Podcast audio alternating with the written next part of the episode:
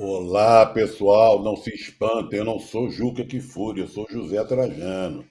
O nosso querido Juca está recolhido ao departamento médico, nada demais, está fazendo alguns exames e tal, então não pôde marcar os exames exatamente para essa hora do programa, não tinha como fazer o programa e os exames ao mesmo tempo.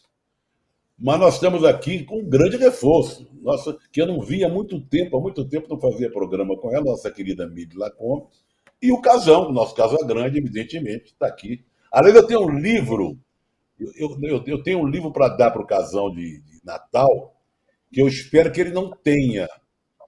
Hum. Eu comprei da esperança que ele não tenha. Depois do programa eu te falo. Tem tudo a ver com você. Vai municiar o Casão, porque ele tem gravado vídeos muito legais mostrando capa de LP. Né? Ele faz de casa. E são LPs históricos, de toda, toda ordem. Tem música popular brasileira, não é só de rock, não. Ele é roqueiro, mas não é só de rock, não. E esse livro são 60 LPs, fala de 60 LPs, da música pop internacional. 60 anos. 60 anos. Preciso dar uma olhada, porque eu tenho uns livros aqui, eu tenho mil e um discos que você tem que ter antes de morrer. Eu tenho isso daí. Não, mas não é esse, esse eu conheço também. Tá muito também. bem. Gente, então, o programa hoje é o número 78. Trajano, os discos que eu Oi. mostro, nos, os discos que eu mostro nos vídeos são é da minha coleção. Eu tive a ideia é, de mostrar a minha coleção de discos, entendeu? Não, e pena, e pena, que eu até falei com o Casão, falou, por que você não fala mais? Ele falou, não, porque tem que ser curtinho. Tem que ser curtinho, é um porque ele, ele, ele brifa um pouquinho, mostra a capa, conta um pouco a história, quem da gravou e tal. Mas o ideal é que ele pudesse falar mais da, da ficha técnica, né, essa coisa Sim. toda. Mas é bem legal. Vocês podem encontrar aí nas redes sociais. Hoje é o cartão vermelho número 78, hein? 78. Estamos ficando velhos aqui nesse programa. Mas o programa de hoje tem uma característica diferente. Não só porque o Juca não está, nossa querida Miri, tá, nós estamos recebendo a Miri, porque antecede, daqui a pouco tem Brasil e Argentina. Né? E, e outros jogos também das eliminatórias. E, na verdade, o programa hoje é quase que um abre-o-jogo, um aperitivo para o Brasil e Argentina. Nós temos muito para falar de Brasil e Argentina. E tem outros jogos muito legais. Por exemplo, se o Uruguai ganhar da Bolívia, tem tudo para ganhar da Bolívia, que a Bolívia está lá no fundo do poço, apesar de ter ganho do Peru na última rodada, e dependendo do resultado do Brasil, da Argentina, do Brasil não, o Brasil mesmo que vença não vai, não vai ficar lá em cima. O Uruguai pode atingir a liderança. E tem uma característica interessante nesse jogo de hoje, que é a despedida do Fernando Diniz das eliminatórias, à frente da seleção, nas eliminatórias. Porque a, a, próxima rodada, vejam vocês, é só em setembro do ano que vem. Aí, o que tu, ao que tudo indica, o nosso queridíssimo Ancelotti já teria deixado o Real Madrid para assumir a seleção. Vamos ver se vai acontecer mesmo ou não. Deixa eu ver mais aqui, deixa eu ver aqui a, a Deixa eu ver uma coisa aqui. Duelo entre Brasil e Argentina. Estou vendo o roteiro que é feito pelo Rubens. Duelo entre Brasil e Argentina. Já falei. Eleições do Corinthians e as polêmicas do candidato Augusto Melo. Vou colocar a Miri para falar disso, que ela escreveu sobre isso. Série B. Série B tá. Olha, a Série B não está fácil, não. Porque a Série B tem seis times lutando por duas vagas para subir. Criciúma e Vitória já subiram. Vitória, como já é campeão. E lá embaixo, a situação, como também na Série A, um trelelê danado lá embaixo. Sampaio Corrêa venceu ontem e se livrou um pouquinho, mas não quer dizer nada. Mas aí tem uma pergunta que o Juca tinha colocado aqui, que eu já vou colocar no início do programa, e usar Casagrande e Miri, vocês em casa, né, para participar. Se você tivesse chance de ir ao Maracanã hoje, seria uma boa, né? Não está tão calor assim, Maraca e tal. O que, que você gostaria, o que, que você apreciaria ver? Você ia lá para quê? Para ver a seleção do Fernando Diniz, a nova seleção brasileira, ou para se despedir do Messi em campos em terras brasileiras? Porque certamente o Messi não vai jogar mais aqui no Maracanã, está jogando nos Estados Unidos, a seleção argentina não tem nada programado tão cedo para jogar aqui. Eu vou passar essa bola logo para nossa Casa Grande, para nossa convidada de hoje, para a Mili. Mili, se você fosse para o Maracanã hoje, você prestaria mais atenção em quê? No Messi ou na seleção brasileira do Diniz? Ah, eu iria para ver o Messi. Para dizer, eu vi o Messi no Maracanã. Eu estava lá, vi o Messi no Maracanã. Eu vi o Messi uma vez em campo. Eu estava em Wembley, numa final de Champions, Barcelona e United. E foi a primeira vez que eu vi ele destilando. Assim. E ele estava, né? Era um jovem Messi ainda. E foi realmente muito impactante, assim, ver que ele não para taticamente. Porque, assim, gente, é uma coisa ver o jogo pela TV e é uma outra experiência você ver num campo, né? É um outro jogo, é uma outra dinâmica, são outras forças que estão ali. Você vê taticamente os times naquele tabuleiro, né? Quem corre, quem se esconde da bola, quem, né? A, gente consegue perceber essas coisas. O Messi correu o jogo inteiro. Marcou. Há quanto tempo foi isso, Mili? Há quanto tempo foi isso? Quando foi essa final, gente? Eu acho que foi 2006 ou 2007. Então faz tempo, ele estava mais novinho, ele estava em plena forma. Em plena forma, em plena forma, em plena forma. A, a, a taticamente foi para mim uma um assombro ver o que ele fazia, porque a gente sabe que ele pela televisão você vê tecnicamente o que o jogador faz. No campo você vê taticamente.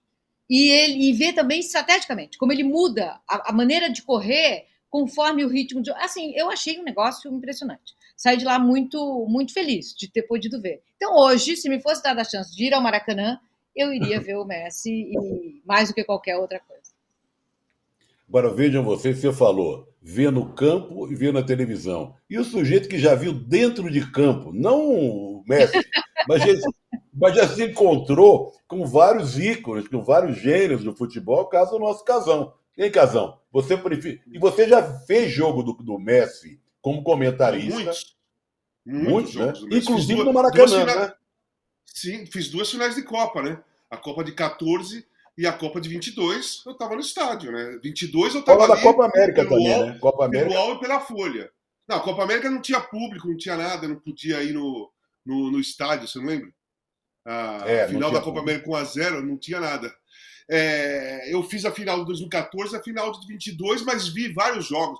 Eu vi uma, uma partida, se eu não me engano, ou Miami ou New Jersey, foi 4 a 3 para a Argentina e ele fez quatro gols. Quatro, Brasil e Argentina, 4 a 3 quatro gols no S. Tava eu, o Galvão lá e o Arnaldo. Vi lá de pertinho. Falei, meu, era... aquela partida foi incrível. Mas na realidade, Trajano, tinha que ter uma terceira opção aí. Porque essa terceira opção que eu iria, que eu iria ver no Maracanã. Eu iria ver no Maracanã o primeiro gol do Hendrick na seleção brasileira, na seleção brasileira contra a Argentina no Maracanã, porque foi o primeiro gol do Pelé em 57, se eu não me engano. É, não foi a estreia. O primeiro gol do Pelé com a camisa da seleção foi no Maracanã contra a Argentina. Então, se a gente está é com uma empolgação, sem comparar, eu não estou comparando o Hendrick com o Pelé, Tá? Não estou comparando o Hendrick com o Pelé. Eu estou falando que a, assim, a expectativa que nós temos nesse garoto e o que ele está mostrando no Palmeiras, né?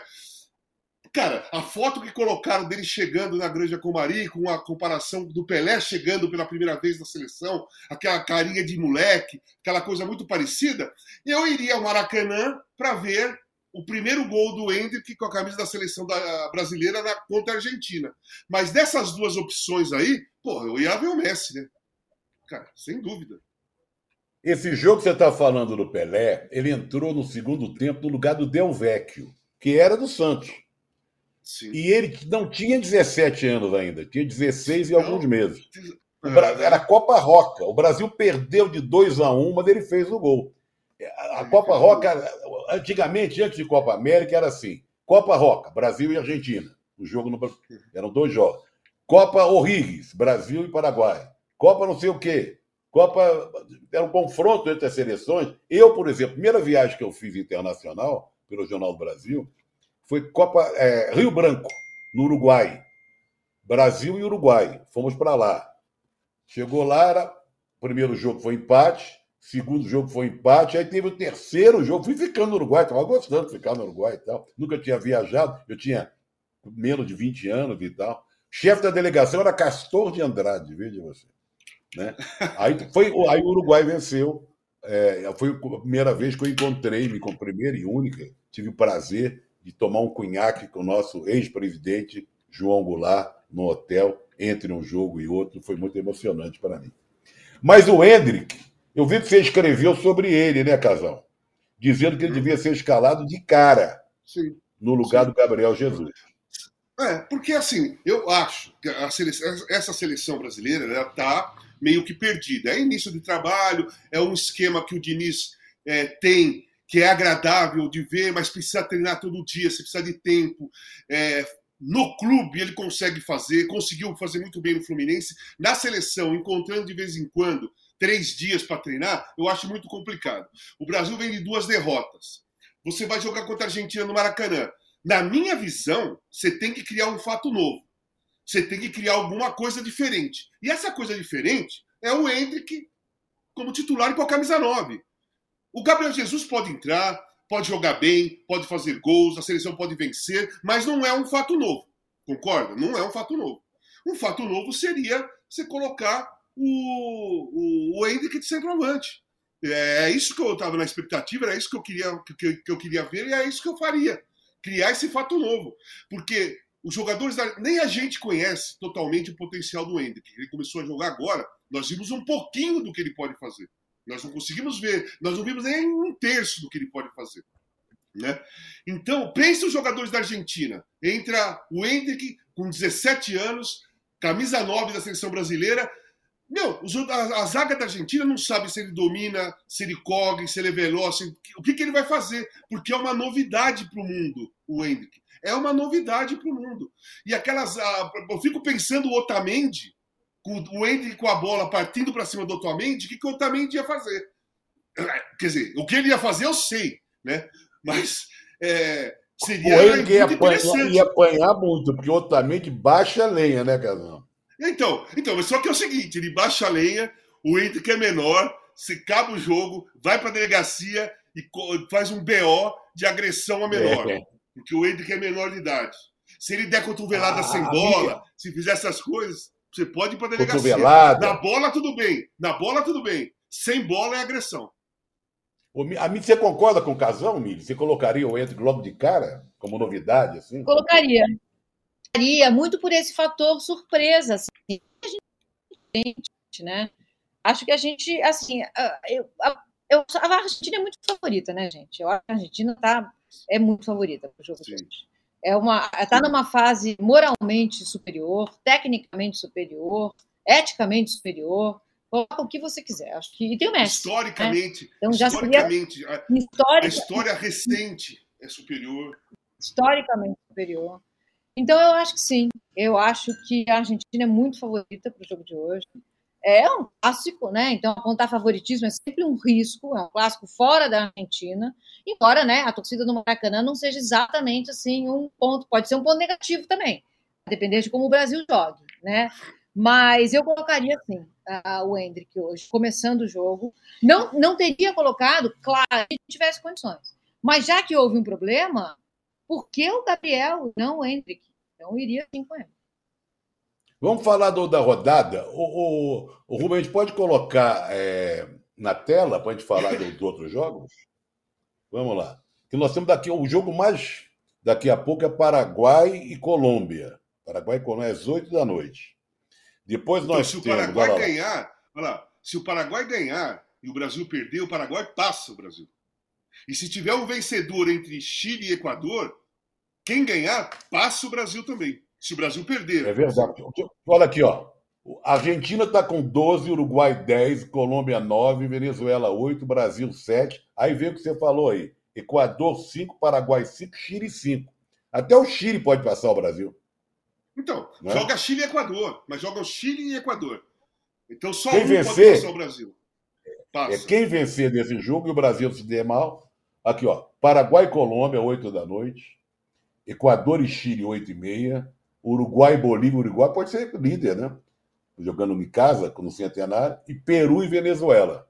Às 11 da noite, hein? Esse jogo é, é duro ver esse jogo às 11 da noite, hein? É, então, é 11 da noite para ninguém ver, Trajano. É para ninguém ver, né? Jogo é Peru e Venezuela, parei, parei, aí não. Vamos em frente.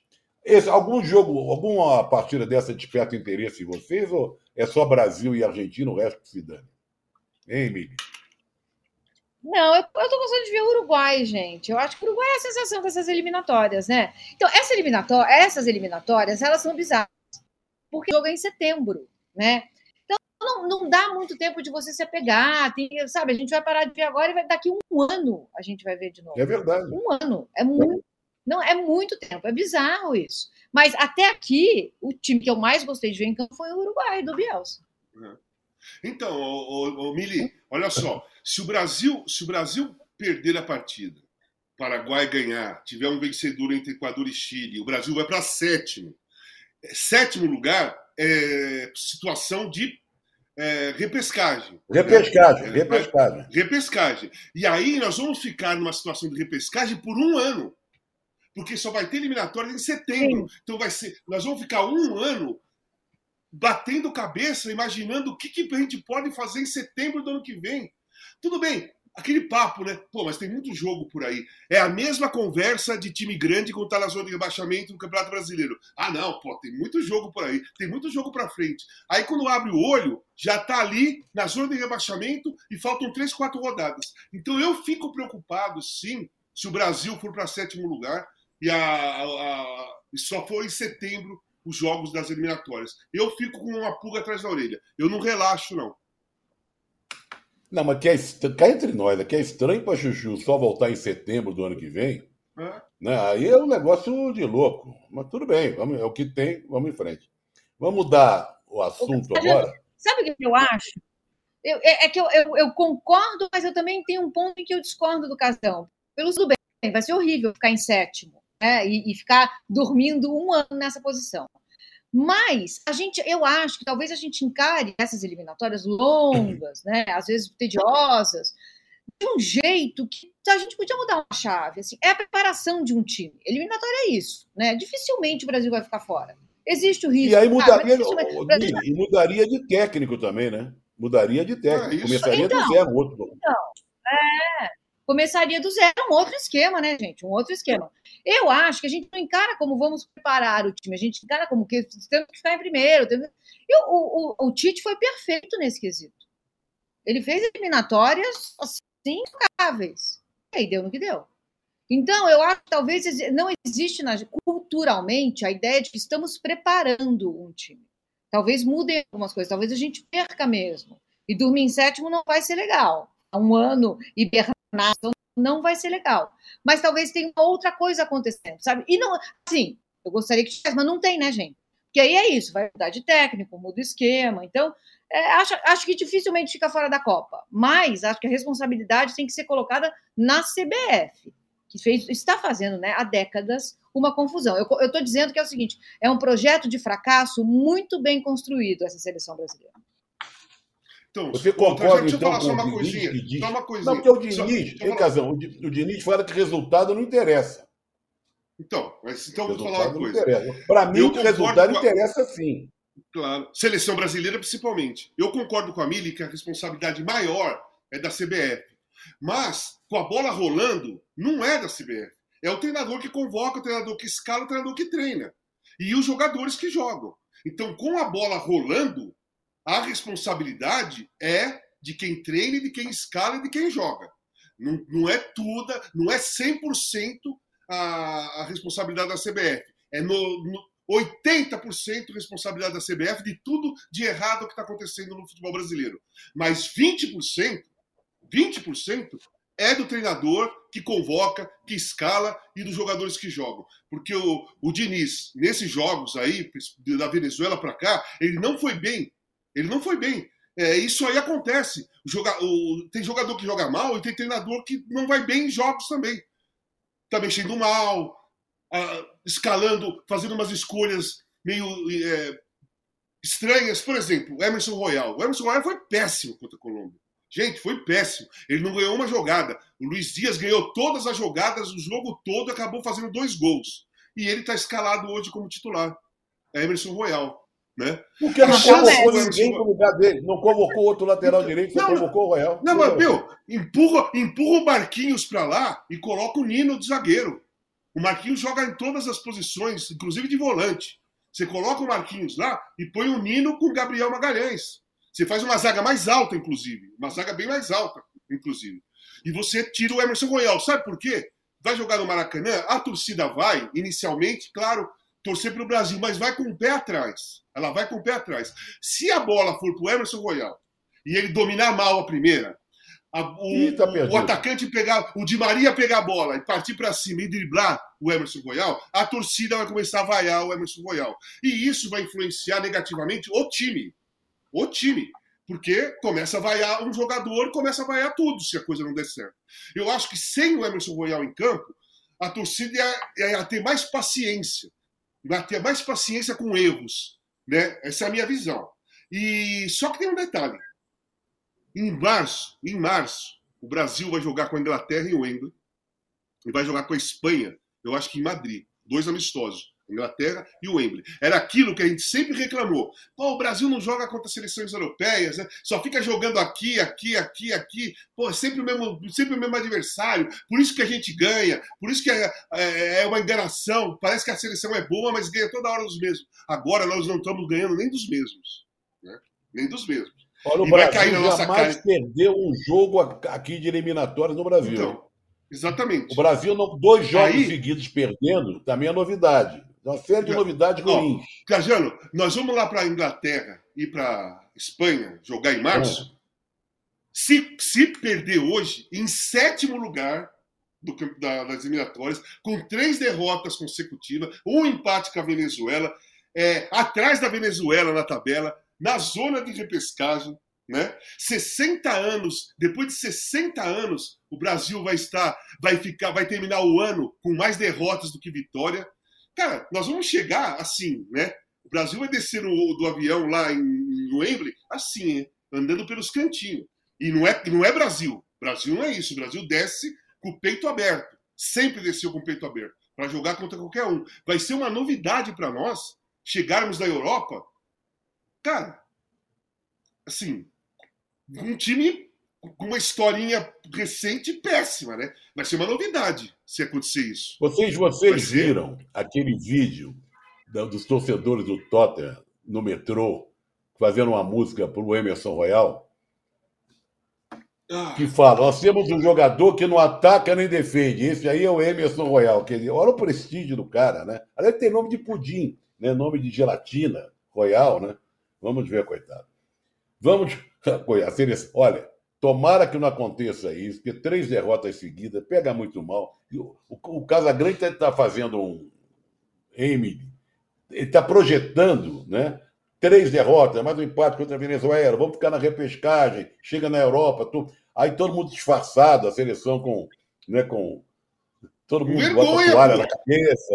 É, com vergonha, pô. Com vergonha, porque é, espero que não aconteça isso. Espero que o Brasil ganhe da, da, Argentina e termine o ano empatado, né? Com quatro derrotas, quatro vitórias e beleza, numa classificação bacana e acabe o ano tranquilo. Porque se perder, realmente é isso que eu estou falando, Trajano. Todos os recordes negativos estão sendo, batendo, estão sendo batidos em três meses. Então, mas eu queria vamos dar um contexto para essa história. Tá certo tá, o que o Casão está falando, mas eu queria só contextualizar da seguinte forma. Se tivessem dito assim, olha, vai, vem aí o Fernando Diniz, porque a gente quer mudar a forma do Brasil jogar. A gente quer voltar a ser um futebol mais alegre. O Fernando está fazendo um trabalho reconhecidamente eh, diferente. diferente a gente quer experimentar e vai ficar um.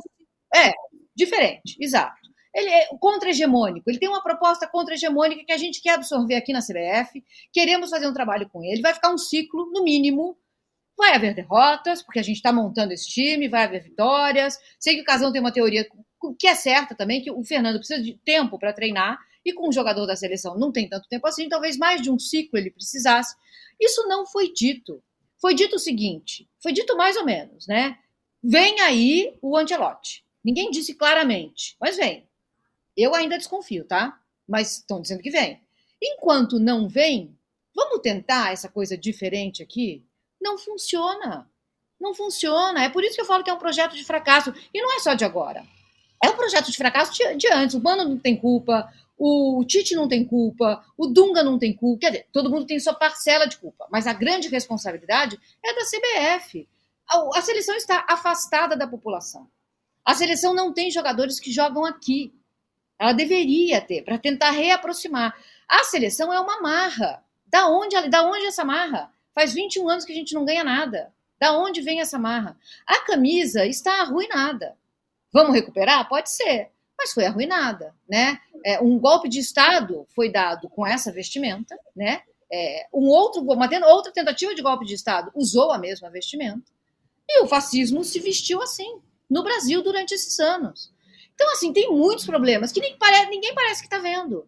A CBF não gosta de futebol, ela gosta do negócio futebol. É diferente, né? Então, a gente. Aí o, o Diniz entra lá, não consegue fazer. Não sei, gente, a gente pode até ganhar hoje, né? Pode ser que aconteça. Eu não apostaria nisso. Mas aí todo mundo, ah, não está dando, mas não está dando certo há muito tempo. Não está dando certo há muito tempo. O projeto Ô, Mili, de vamos fazer tá o contrário. Vindo... Vamos fazer o contrário. Em cima do comportamento da torcida hoje, né? Lá no Maracanã, ingresso esgotado. Brasil vence. E vence jogando bem. Domina a Argentina. Termina como essa história agora, no ano, em relação ao comportamento da torcida e a maneira de enxergar a seleção? Para mim ou para o público? Não, o que, que, você acha que vai acontecer? No, a ah, mídia, ah, a imprensa e, e a torcida olhando a seleção. Ganhou da Argentina, campeão do mundo, ganhou bem e tal. Sim. Eu acho que vai acontecer o que tem acontecido no noticiário de uma maneira geral. A gente só está vendo polarizadamente. A gente não vê mais nuances. Então, quando perde, não é tudo horroroso. E quando ganha, não está tudo perfeito. Então, a depender de como ganhar, vamos, vamos supor que ganhe jogando muito bem coloca a Argentina Isso. na roda, Diniz lá, aquele drible coletivo. Não vai querer dizer muita coisa. Porque o Diniz vai fazer dois amistosos e vai sair. E vem um outro cara que é autoral também. Esse trabalho não vai ser mantido. Então, por que estamos fazendo isso? Não há, o único que vai ganhar, se acontecer isso que a gente, essa, essa, hipoteticamente falando, é o Diniz. Porque ele sai com o dever cumprido. Tá aqui, meu trabalho, mostrei, dá certo, pode dar certo, né? É isso. Acho que o Brasil, a seleção, não ganha. Mas o comportamento que é ou muito uma coisa ou muito né, de extremos vai ser assim. Nossa, a seleção é perfeita. O Diniz tem que ficar para sempre. Isso aqui é muito bom. Acho que é isso. Exatamente. Casagrande Exatamente. concorda com isso? Hein? Não, concordo. Só que eu tenho, eu tenho um detalhe. Por exemplo, da identificação com o torcedor, né, Mili? Eu já eu concordo com você, porque eu também já falo isso há muito tempo, escrevo isso há muito tempo, que a seleção brasileira já faz muitos anos que não se identifica com o torcedor. A presença do Hendrick seria, além de uma novidade em campo, um fato novo, seria a aproximação com o torcedor. Então, é, nessa escalação com o Gabriel Jesus, ela deixa a torcida já, é, já entra com menos paciência, sabe? Menos paciência, um pouco já irritada, porque vai ver os mesmos caras de sempre. E a torcida brasileira está com necessidade de ver alguém daqui, algum jogador daqui importante jogando, sabe? O Hendrick, o Paulinho, sabe? Jogadores que poderiam entrar na partida. O Paulinho é, é artilheiro do Campeonato Brasileiro, ganhou medalha olímpica com a seleção brasileira e jogou na Europa, no, no Bayer Leverkusen. Tem experiência, apesar de ser jovem, para ser titular da seleção brasileira no momento desse. Mas não, é, é, ele passou, o Diniz escolheu o mesmo cara que todo mundo escolhe e que ainda não funcionou na frente desses, desses dois que estão cheios de vontade, né? cheio de tesão para jogar na seleção brasileira e o torcedor louco, louco, sedento para ver gente que tem identificação com ele em campo. Mas, gente que joga aqui. Mas, ah. mas aí não são apenas 20% de responsabilidade do técnico, pelo que você está falando. Aumenta já que ele está escalando, ah, ele não devia então, escalar. Então, então, então, eu, eu, vai pular para 40% assim, daqui a pouco. Então, era bola rolando, bola rolando. Escalou, põe o jogador jogou mal. Isso aí é 20%. Agora nós entramos na conversa da identificação do torcedor. Então eu acho que aumenta a responsabilidade, a responsabilidade oh. porque o Diniz levou dois caras para a seleção que poderiam fazer esse papel de dar identificação, chamar o torcedor para ficar mais próximo da seleção brasileira. Ele trouxe, tá lá, Hendrick e Paulinho, um artilheiro do campeonato, outra sensação do futebol brasileiro e do mundo nesse momento. Né? O Hendrick, todo mundo com maior expectativa com o Hendrick. Então, é, a possibilidade de você é, é, aproximar a torcida brasileira da seleção e entrar no Maracanã com ela mais paciente, mais feliz. Pô, vai jogar o Hendrick, pô, vai ter o Paulinho, o Hendrick, sabe? Entra com uma animação. Não, a torcedor vai entrar e vai olhar a situação. Pô, caramba, Gabriel Jesus, Marquinhos, né? Pô, ali, pô, Emerson Royal, sabe? É, vai, vai entrar, assim, pronta para vaiar se caso errar rápido. Em 10 minutos, muitos erros, vai vaiar, na minha opinião. Vai vaiar, na minha opinião. Sabe? Vai chamar Hendrick. Se o Gabriel Jesus não dominar duas bolas, vai, o Maracanã vai começar a chamar Hendrick bem forte, chamar muito forte o Hendrick, e começa a atrapalhar o desempenho dos jogadores, porque eles vão ficar tensos. Sabe? Vaias no, no, vaias no Emerson Royal, por exemplo, caso aconteça, logo, logo no início é, chamada do Hendrick, se o Gabriel Jesus não estiver jogando bem no Maracanã, isso vai atrapalhar, vai deixar os jogadores mais tensos. E isso poderia ser evitado, não colocando o Emerson Royal para jogar, colocando o Hendrick e o Paulinho, talvez, ou os dois de uma vez, para jogar essa partida. Olha, é tão simples isso aí de enxergar. É brincadeira. Né? Agora que nós estamos travando essa conversa aqui, nós estamos falando da obviedade que devia ser feita por eles. Né? em relação ao comportamento da torcida, a escalação dos jogadores, novidades, é o Ender. Podia botar até o André do Fluminense ali também. Não, é, o André vai jogar, o André vai jogar, né? O André, o André vai jogar. Tá, é. o, André não, é, o André não pode sair, pô. O André jogou pra cacete, pode... mesmo na é, derrota. Mas vamos ver que jogou muito e joga muito, né? Um lateral esquerdo que ninguém conhece também. Tá tudo meio. Tem confusão no meio. Tem confusão no meio. Falando em então, confusão. Olha só, só uma coisinha. É. Hendrick, Paulinho e André, Hendrick, Paulinho e André seriam os embaixadores da aproximação da torcida brasileira novamente com a seleção. Eles seriam os embaixadores. Três caras que jogam aqui, o, o, André foi campeão da Libertadores, vai jogar no Maracanã, onde ele ganhou a Libertadores, a torcida vai estar lá. O Hendrick é a sensação, todo mundo quer, e o Paulinho é o artilheiro. E o Paulinho tem ao lado dele a torcida do Vasco. Ele foi ídolo do Vasco quando saiu Sim, daqui. Sim, exatamente. Exato, exato. É, né? Olha, é, vamos mudar de pato para ganso para falar da Série B, rapidinho, né? Que tá. Falta um, porque a Série B está na frente da Série A. Falta uma rodada Falta só. uma rodada, né? Uma rodada só. E eu estou lamentando, estou lamentando, porque eu, eu, gosto muito, acho que todos nós gostamos, desses clássicos regionais quando são, que vão lá para o Campeonato Brasileiro. Tem um Grenal. Bavi um Bavino na Série A, é bem legal, né? Mas só que está correndo risco. O Vitória já está de volta à Série A, campeão, teve show da Ivete Sangalo, Salvador, em festa, de não pegar o Bahia, porque o Bahia está louco para cair. O Bahia toda hora escorrega. A gente achava que o, que o Rogério seria, aliás, que tinha começado bem, ia levantar o Bahia, mas a situação está muito complicada.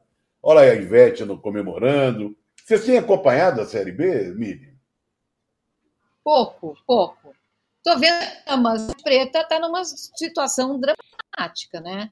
O esporte está numa situação dramática, porque o esporte começou tá. parecendo que ia, né, gente? O ano do esporte começou, Deixa... Wagner Love foi do céu ao inferno. O esporte é, o chegou a liderar. O, então, o esporte só. Chegou, o esporte levou o Diego Souza também para lá, lembra? Ele fez. O esporte precisa ganhar a última rodada e torcer para outros resultados. Porque sim, tem um monte. Sim, como o Trajano falou, tem seis. São seis times: Vila Nova, Atlético Goianiense, o esporte. Tem. Eu vou, eu vou te dar os seis, vou te dar os seis. Tá, dá os seis. Juventude, Vila... Juventude tem 62 pontos, está é, na frente dos então, outros. Vila Nova 61, Atlético Goianiense 61, Novo Horizontino 60, Mirassol 60 e Esporte 60. Então, então. Faltando uma rodada. Per... Então, o esporte perdeu a última rodada para o Vitória por 1 a 0 Aquela rodada, Pô, jogo, o, o, esporte, o esporte tinha que ter ganho para ir para 63 e só depender dele. E agora ele não depende mais dele. Ele não depende dele. Quem depende só de si é o Juventude, é o Vila Nova e é o Atlético Goianiense, que estão lutando por duas vagas. Juventude tem 62 e os outros dois 61.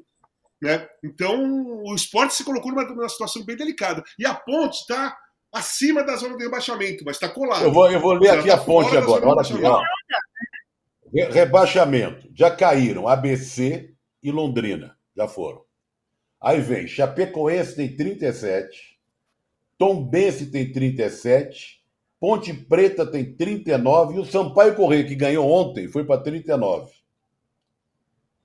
A, a Ponte Preta está um, uma, um, uma posição acima do, do rebaixamento. Mas não pode ela tem dois pontos, ela tem, ela tem dois pontos acima. Dois pontos, dois pontos. Dois pontos em relação a Tom Benz tá por uma vitória, é.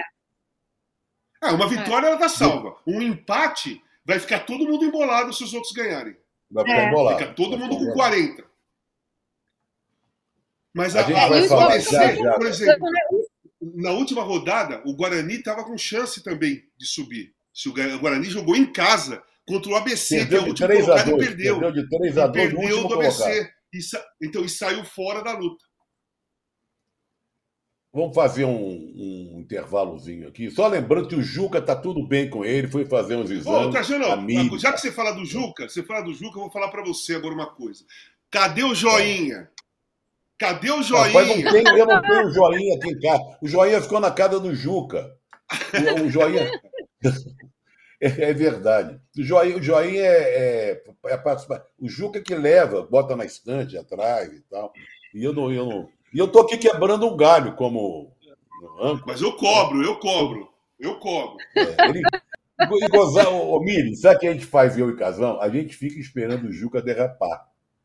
Então o Juca, todo mundo derrapa, né? Aí o Juca às vezes fala uma coisa que não é, sei lá o quê. Ah, aí a gente fica esperando para dar o bote. Tem vezes que ele vai bem até o último minuto. Já se despedindo. a gente vai. É, dá chance, não dá chance. Voltamos já já. Voltamos já já. Em 2021, a cidade de Aracatuba foi dominada. A fita vai ser mil grau. Estamos com 15 carros blindados e só arma pesada. Vamos ficar falando o tempo todo por rádio. Nós taca fogo em ônibus, caminhão, nas rodovias, para não dar tempo de chegar reforço. Quem estiver passando por lá, a gente para, faz refém e fica com eles até o fim. Nessa hora, nós sobe dois drones. Aqui na praça, nós estoura o Banco do Brasil. Tem 100 milhões esperando por nós. Uma pá de joia. Vamos ter umas três horas para pegar tudo e sair fora. Vamos meter eles de escudo humano em cima do carro. Os malucos não vão ser nem loucos de atirar nos reféns. Os caras vão ficar em choque. E já era, é tudo nosso. Mas alguma coisa impediu um dos maiores roubos da história do país. Documentário Cidade Dominada já está disponível no UOL e no YouTube de UOL Prime.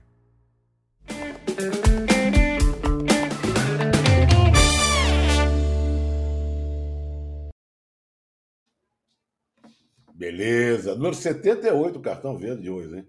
Se vamos seguir o roteiro aqui, fala de olho nos tipos. Tem vinheta de olho nos tipos? Ali, ali o Juca sempre se complica, é aí. Tem vinheta de olho nos tipos ou não tem? Será que tem? Olha, aqui diz o seguinte, selecionado pelo nosso querido Juca Kifuri. É a, a, o Augusto Melo, candidato lá à presidência, aliás, que candidato, que beleza, hein? Ameaça a reportagem do Danilo Lavieri e do Perrone aqui no UOL. E a Miri pode falar um pouco sobre isso, né? Que a assessora faz BO contra o presidenciável do Corinthians, misoginia. Tá aí o BO, tem a matéria do. Surgiu com o, o Lavieri e o Perrone, pessoal aqui do UOL. Tá com a bola, você que tá com a bola. Então, Trajano, Casão, todo mundo está aqui com a gente. Né? Ah, outro dia, o presidente atual, o Júlio Monteiro Alves, deu uma entrevista. Né? E ele, ele não, não é candidato à reeleição, não pode, mas a chapa, ele apoia uma chapa, né? Do André, conhecido como André Negão, e, e também do André Sanches, a chapa, né? É, ele deu uma entrevista e ele falou: olha, é, o, o outro candidato lá, ele tem mensagens machistas, misóginas. Ele até colocou umas mensagens durante a entrevista, ele pegou o celular dele e colocou uma mensagem ali, realmente de alto teor machista e misógino, assim, uma coisa feia, ruim. Mas aí, quem ouve ele falar pensa, esse cara então ele atua contra o machismo e a misoginia. Não, não é o caso.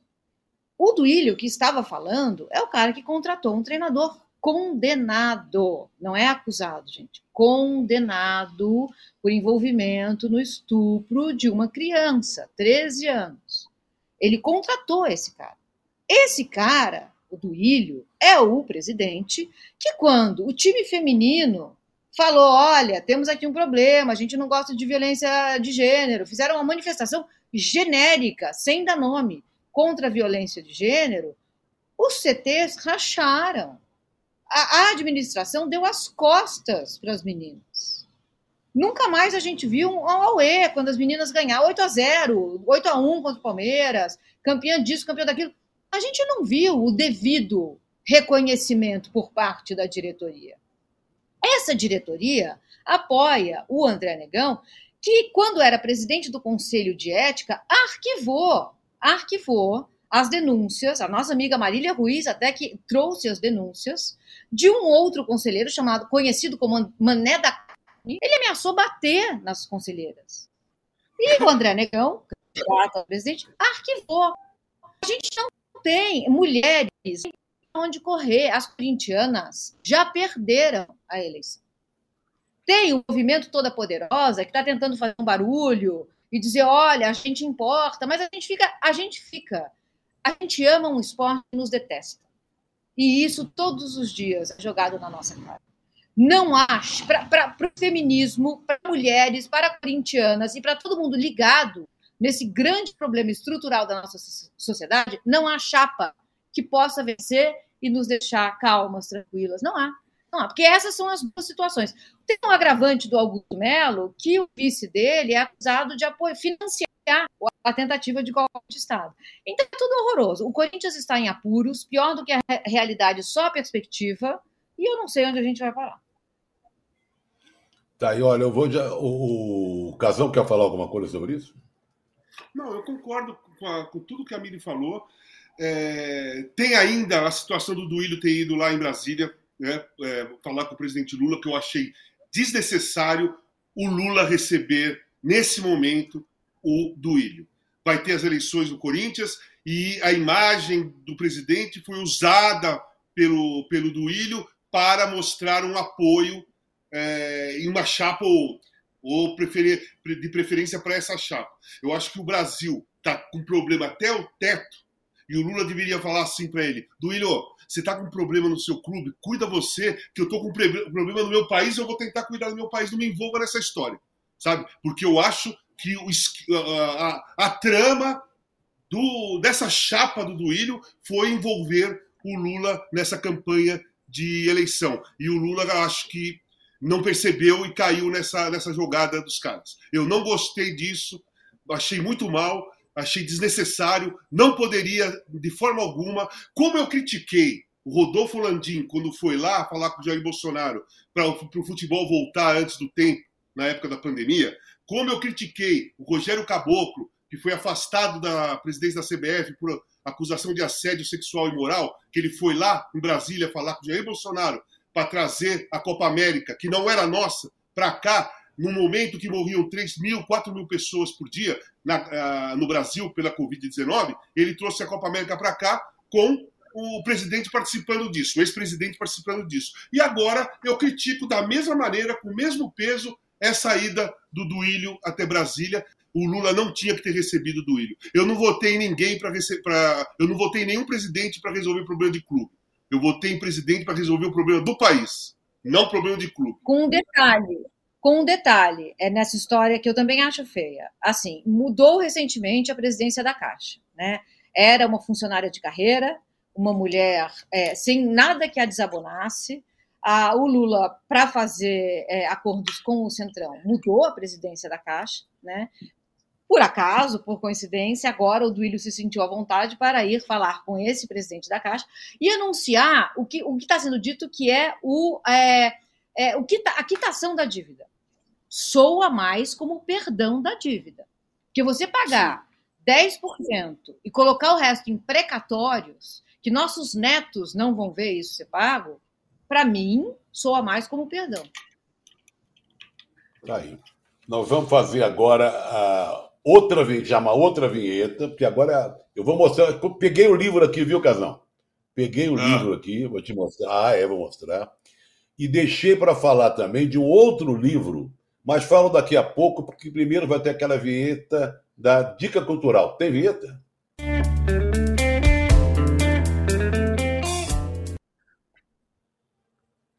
Vamos lá. Primeiro vou mostrar o livro que eu falei com o Casão no início. Esse aqui, Casão. Oh, não tenho. Olha aqui. Maravilhoso. Tá, Agora tem, Casão, esse é seu. Agora você é, tem, eu vou mandar entregar aí. Vou mandar entregar.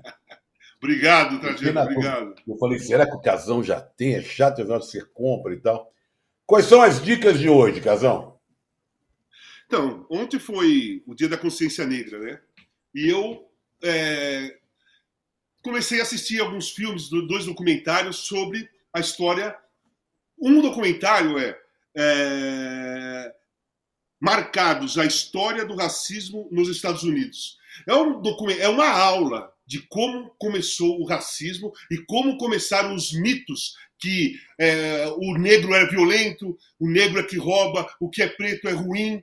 Teve, um, uma, escola, teve uma, uma escala nessas, nessas histórias para chegar ao ponto de ter uma supremacia branca que odiava os negros. Tem uma história. E é contada por depoimentos de pessoas é, que viveram a luta pelos direitos civis, estudantes, é, pessoas, pesquisadoras novas e com imagens de arquivos. É espetacular esse documentário. Está no Netflix. Estreou ontem. Eu assisti ontem. Marcados a história do racismo nos Estados Unidos. O outro documentário é a seguinte: Libertem Angela Davis. Também passou no curta. Então, passou no curta, eu já tinha visto, eu estava girando, peguei no curta, peguei logo de cara e assisti mais uma vez, cara, sem uma cara, uma história espetacular de, de dor, de luta, né? De mulher Mas, corajosa, de, né? De, de força, de mulher corajosa. E, e o outro é um filme. Ela falar. É. Impressionante. O outro é um filme, de história, uma história verídica, que é de 2022. Chama Tio, A Busca por Justiça. Tá no Now. É esse aqui. A história é de um garoto de 14 anos, que é filho dela, o Emmett Till, filho dela, que eles moram em Chicago, e ele quer ir visitar os primos no Mississippi nas férias. E ela não quer que ele vá para o sul. Ela não quer que ele vá para o sul. E ele vai. E lá ele é linchado até a morte por, pela supremacia branca, linchado por uma mentira, por uma história contada por uma mulher branca de uma loja, jogado no rio, e ele foi morto. E voltou para casa dentro de um caixão. E a história dessa mãe lutando por justiça contra os, as pessoas que fizeram isso. É de 2022, é uma história real, uma história que no final tem fotos verdadeiras, né? é, da, dela, do, do, filho e tudo mais, e ela lutou para essa, para essa, para conquistar essa justiça. Onde está obviamente esse? Onde está? Esse, esse, esse, aqui é no Netflix também. Que eu... Não, esse é no Now, no Now, no Now, no Now. É de 2022, é novo.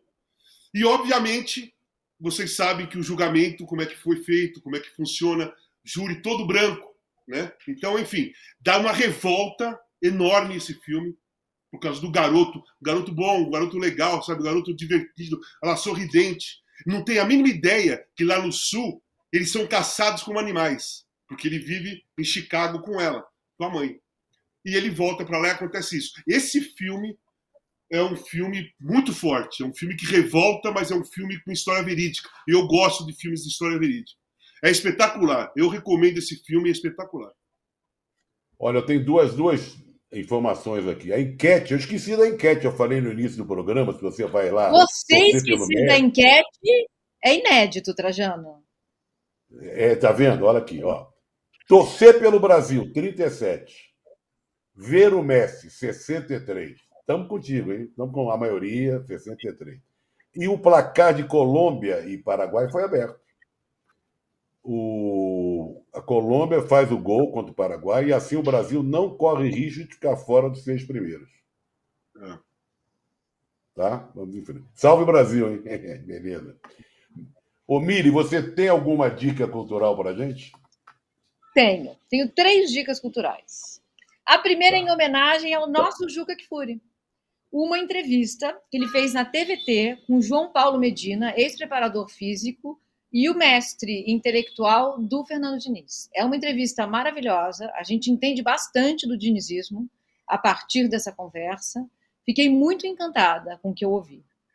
A segunda é um documentário que eu vi há algum tempo, que se chama Eu Não Sou Seu Negro. É a história do James Baldwin, contada por um, é, por um cineasta que se chama Raul Peck. que é também um homem negro. É um, é, é, é um documentário assim que pega no fígado de um jeito, hum. para mim, foi avassalador. Avassalador. E como o Casão falou fui, da. Eu fui assistir. Eu fui assistir, no, eu fui assistir no cinema esse documentário quando saiu. Maravilhoso, é maravilhoso. Você teve que é. sair? Hã? É, é forte, né? Forte? Eu, assim, eu, tive... é eu fui assistir no cinema. Eu fui assistir no cinema. Forte. É, é, é para chorar, chorar algumas vezes, assim. E o Casão falou da Angela Davis, e eu queria indicar um livro. A gente está. O, o, o governo Lula está flertando com a privatização das prisões. Né? Assunto polêmico, polêmico, polêmico. Não quero entrar nisso, mas quero indicar um livro da Angela Davis. Estarão as prisões obsoletas? É também um documento histórico a respeito de como a gente só consegue pensar do mesmo jeito num trilho. Quando ela vem e fala em abolicionismo penal, dando dados e mostrando caminhos, é arrebatador. Estarão as prisões obsoletas da Angela Davis. Eu vou recomendar, que eu, não, eu vi ontem, o documentário sobre o Eurico Miranda, A Mão do Eurico. Achei muito interessante. Assisti inteiro. E que me surpreendeu mais do que Eurico, que dos filhos, é a mulher do Eurico, a viúva. Uhum. A tranquilidade com que ela descreveu o Eurico, as situações vividas pelo, pelo casal, com os filhos e tal. Eu fiquei impressionado com a viúva, mas, mas é muito legal, muito bem feito. E eu queria fazer uma outra recomendação aqui, porque hoje está fazendo 59 anos disso aqui, ó dessa goleada Santos 11, Botafogo 0. Pelé fez oito gols. Está fazendo 59 anos. E foi lançado Botafogo esse de Ribeirão Preto. Aqui. Botafogo Ribeirão, Ribeirão Preto. Preto. Botafogo de Ribeirão Preto. Casão, olha o placar. Olha o placar. Sim. Pessoal botando lá. Né? Agora, esse livro aqui foi, foi o, é de um fotógrafo. O nome dele é Antônio Lúcio. Ele faleceu no ano 2000. A filha pegou os negativos, recuperou as fotos do pai, e os nossos queridos Antero Greco e Roberto Salim fizeram o texto. É muito interessante, é uma maravilha, gostosíssimo a narrativa, as fotos, são fotos históricas. Consta até que esse 11 aqui não tinha 11. Teve que pegar duas vezes o 1, não sei que jeito que eles arrumaram, para botar o 11 a 0 ali, tá? E olha o garoto no placar, do lado do placar. Não é bem um garoto, é um sujeito mais velhinho ali. Né? Oito gols do Pelé nesse dia. Que coisa impressionante, muito legal. 59. E está fazendo 54 anos, falando em Santos, falando em Pelé, do milésimo gol do Pelé, que foi lá no Maracanã, é, numa noite de quarta-feira. Eu estava lá atrás do gol, até contei essa história antes do programa aqui. Na hora que o Pelé faz o gol, a gente invade o campo, eu e os repórteres de campo, pessoal de rádio e jornal, e não foi pênalti, vão arrumar um pênalti para o Pelé bater, mas a gente queria que via o gol dele no Maracanã, ninguém reclamou, só alguns jogadores do Vasco e o Andrada, que tomou o gol, um goleiro argentino, bom goleiro do Vasco, ficou socando o chão, o gramado do Maracanã, porque é um idiota, porque ele, via, ele entrou para a história porque tomou o gol do Pelé. Né? Ele, ele devia comemorar em vez de ficar só, porque ele não, não pegou o pênalti. Mas é bem legal também essa data. Ô, Trajano, posso mostrar uma coisa aí? Que é cultural. Posso Vai. mostrar uma coisa, um vídeo? Vamos então coloca aí, Rubão. Coloca, coloca o vídeo aí, Rubão. Vamos lá. Olá, pessoal. Continuando a falar dos meus discos, eu trouxe um aqui raríssimo, de uma banda de blues, a primeira banda de blues britânica, de 1966, que era formada por componentes geniais que foram saindo da banda e formando outras bandas espetaculares componentes saíram e foram para bandas maiores, mais conhecidas. Eu estou falando do LP Stepping Out, do Eric Clapton, John Miles Blues Breakers. É espetacular. Aqui, o Jack Bruce e o Eric Clapton saíram para formar o Cream. Peter Green saiu para formar o Fleetwood Mac. E o Mick Taylor saiu para se juntar aos Rolling Stones. Simplesmente é uma banda espetacular, um disco raríssimo, difícil de achar, pouco conhecido no Brasil, porque não é uma banda comercial, muito pelo contrário, bem underground, blues britânico.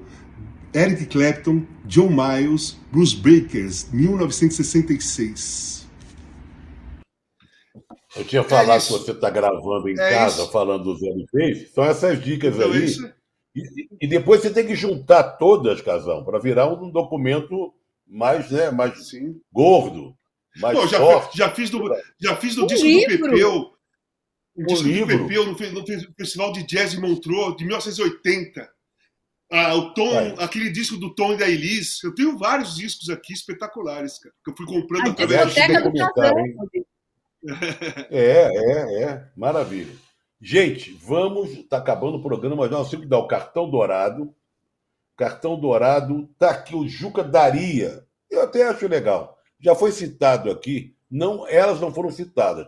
Quem foi citado aqui é o time que perdeu. As, as Brabas foram derrotadas pela Soberana. Ele. Tem mais um intervalo, diz o Rubens. Você também, Rubens, agora? Tá vendo? Tem mais um intervalo. Vamos ao intervalo.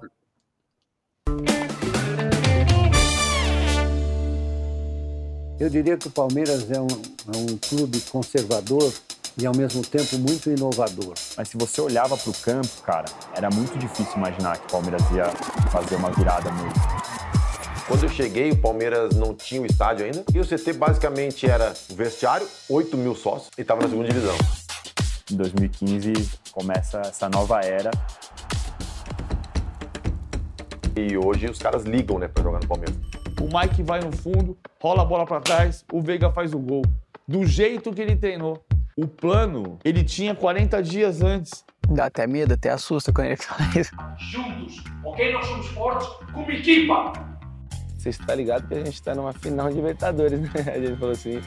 Lembro que a primeira Libertadores pra gente foi muito, muito difícil, emocionalmente, porque era aquela pressão, 20 anos que não ganha.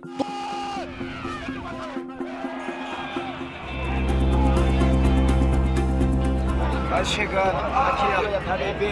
Tá levando junto. Bebezinho. O Palmeiras da Virada. Da reconstrução até os títulos com Abel. Assista ao documentário com exclusividade no Wallplay.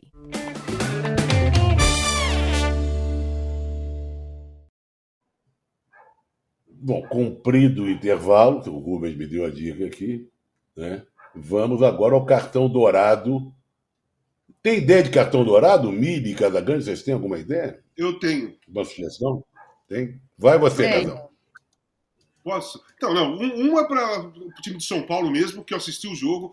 As meninas foram focadas, determinadas. Elas ficaram focadas o jogo todo. Por isso que elas venceram. Elas pegaram o time do Corinthians, que é muito superior, é o melhor time da América, de surpresa, pelo foco, a determinação que elas entraram para jogar. Mereceram a vitória, é um cartão dourado. E o outro é para a seleção da França, né? A seleção da França meteu 14 a 0 em Gibraltar. 14 a 0 em Gibraltar. A maior goleada da história da seleção francesa. 14 a 0. Então, merece uma, um cartão dourado, né? 14 a 0 merece cartão dourado. Não, só uma, uma, uma consideração em relação às meninas do lado do São Paulo. Já tinham feito contra o Santos, conseguiram uma vitória espetacular.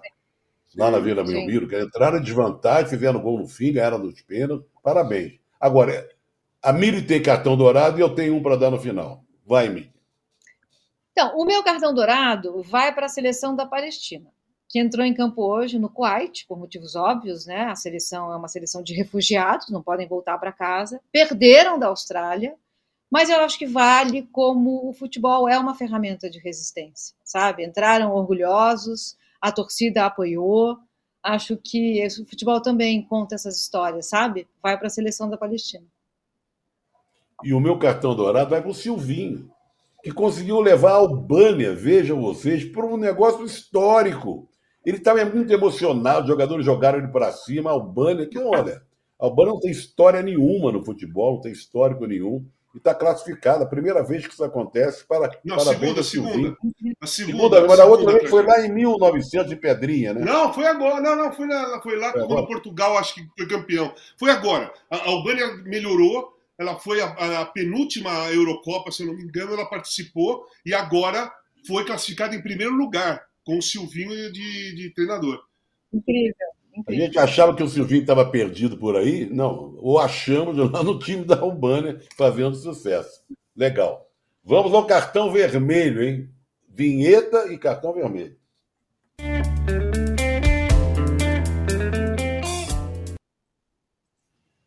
Eu não tenho aquele cartão vermelho do Ju. Olhei aqui na mesa, que eu tenho isso aqui do livro que eu vou dar para Casa Grande. Olha aqui, ó. Tem um vermelho. Tem até os nomes aqui, Casão. Dá para ver os nomes? Olha aqui, ó. Olha ah, aqui. tem Red Hot. Estou vendo alguma coisa. Não dá para ver direito, né? É? Então tá. Tá valendo como cartão vermelho, tá bom? Quem tem cartão vermelho? Mili. Tô pensando no meu. Casão, vai primeiro. Casão. Não, eu, eu vi o do Juca aqui, Augusto Melo.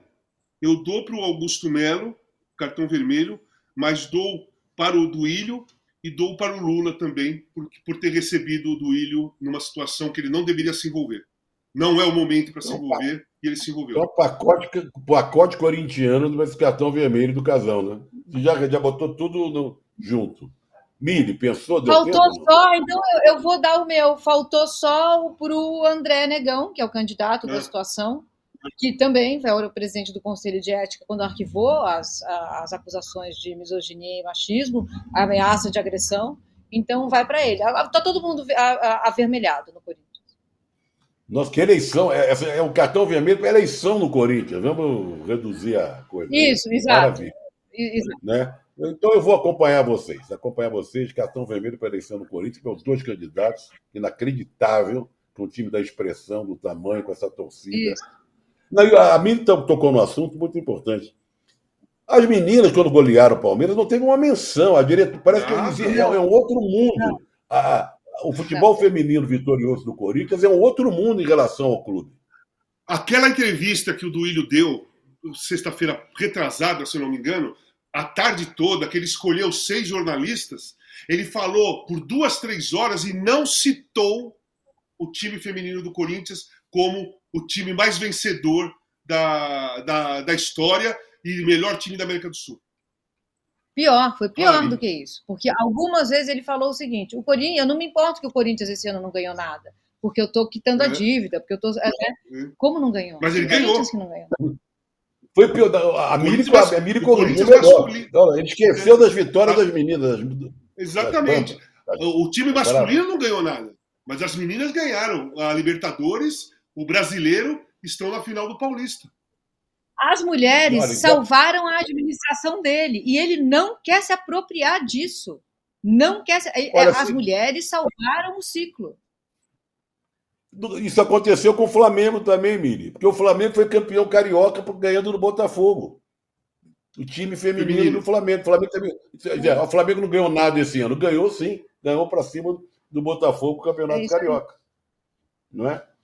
Então chegamos ao fim. O Juca vai dar uma folga sexta-feira. Semana que vem ele vai estar de volta. Está bem, está sob controle. Está fazendo falta. Eu não sei ficar de âncora, não, não gosto. Mas pro lugar do Juca eu topo qualquer uma. Agradeço a Miriam, beijão para ela. Casão, eu então agradeço, gente. posso, dar, posso mandar o livro, né? Pode mandar, pode mandar. Gente, assim, eu não tenho roupa para substituir nenhum de vocês três. Para mim é sempre uma emoção. Eu digo que a convocação, eu estou alongando a beira do gramado. Quando quiserem, eu volto, mas quando eu não voltar, estarei assistindo.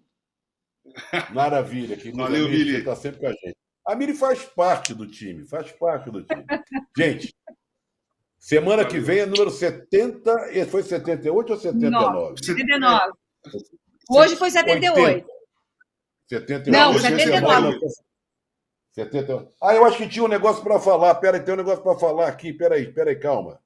Pimpim, piririm, pimpim, piririm, cartão vermelho. Tem que falar aqui, ó. O Rubens botou aqui, ó. Deixa eu ver. Olha aqui, chamadas, gente. né? Ó, Chamada, é, é fogo na jaca, aqui, isso aqui, ó. Pipim, deixa eu ver. Ah, aniversário da Alcione, a gente não teve tempo para falar. Sim, da Bjork. Da, Marrom, da Bjork. Da Bjork também. Islandesa, é da Islândia. David Cassidy. Exatamente, é, David é, Cassidy. Quem não, quem não lembra da família do Remy? Quem não lembra da família do Remy, Sim. gente? Um seriado musical maravilhoso dos anos 70.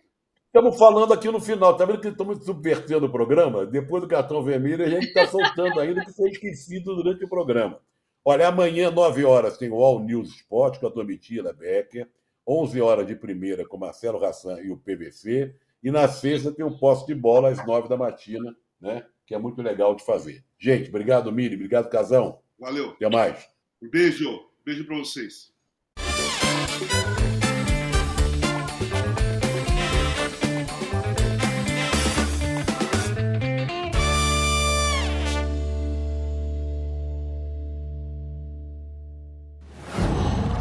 Qual